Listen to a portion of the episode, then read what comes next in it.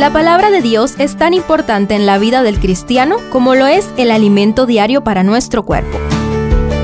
Estudia con nosotros el capítulo del día en Reavivados por su palabra.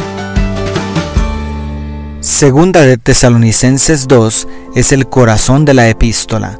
Pablo trata un tema delicado que podría provocar más persecución y el contexto está en su predicación oral. Por tanto, estudiemos con cautela. Primero, no os alarméis. Con respecto a la venida de nuestro Señor Jesucristo y nuestra reunión con Él, os rogamos, hermanos, que no os dejéis mover fácilmente de vuestro modo de pensar, ni os conturbéis ni por espíritu, ni por palabra, ni por carta, como si fuera nuestra, en el sentido de que el día del Señor está cerca. Declaran los versos 1 y 2. Pablo había enfatizado la inminencia de la segunda venida de Cristo, como vimos en Primera de Tesalonicenses capítulo 4 versículo 13 hasta el 5:11. Sin embargo, parece que algunos, exagerando la urgencia de las escrituras, alarmaron a los creyentes con especulaciones de un cumplimiento inmediato. Si el apóstol hubiera escrito en nuestros días, tal vez diría algo así. Queridos hermanos, acerca del pronto regreso de Jesús, no se dejen asustar por cualquier teoría de conspiración que aparece en las redes sociales, ni por cualquier manifestación milagrosa que pretende venir del Espíritu Santo. Segundo, el hombre de pecado. Los versos 3 y 4 introducen la sección central.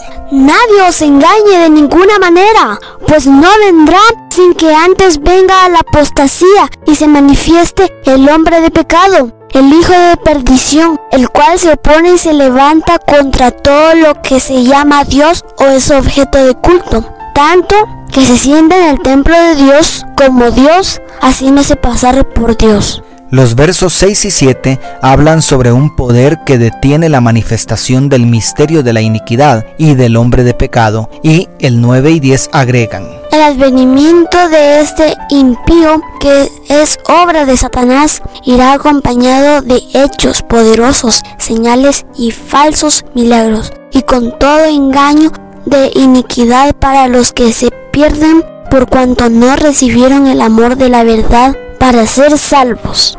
La descripción del hombre de pecado de los versos 3 y 4 es muy semejante al cuerno pequeño de Daniel 7 y a la bestia que surge del mar de Apocalipsis 13. Históricamente, solo una entidad ha podido cumplir con las tres descripciones, usurpando títulos y prerrogativas que solo pertenecen a Dios. Por otro lado, los versos 9 y 10 anticipan cuando Satanás en persona falsificará la segunda venida de Cristo, acto con el cual coronará el gran drama del engaño, como dice el conflicto de los siglos en la página 608 debemos considerar que el apóstol no pretende brindar un cronograma profético detallado, sino presentar la manifestación del anticristo como una señal de la gloriosa segunda venida de Cristo, dejando en claro que Dios siempre tiene el control mediante un poder que detiene a Satanás y sus representantes como vemos en los versos 6 y 7, y que al final el Señor lo matará con el espíritu de su boca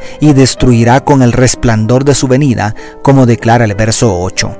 No hay razón para alarmarse, ni siquiera para inquietarse. Las riendas de todo siguen en manos de Jesús. Y tercero, un remanente con esperanza. Para terminar, Pablo inyecta una motivación espiritual en los versos 13 al 17.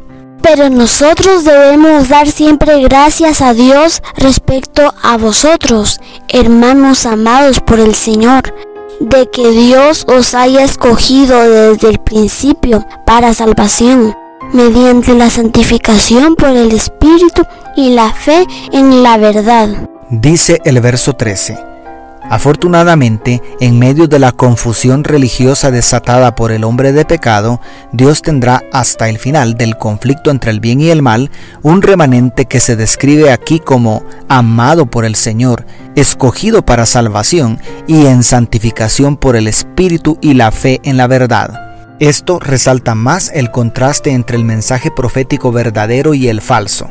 Las revelaciones proféticas bíblicas tienen el propósito de brindar esperanza y motivarnos a la obediencia a la ley de Dios por amor, en un ambiente de total seguridad porque Dios está al control.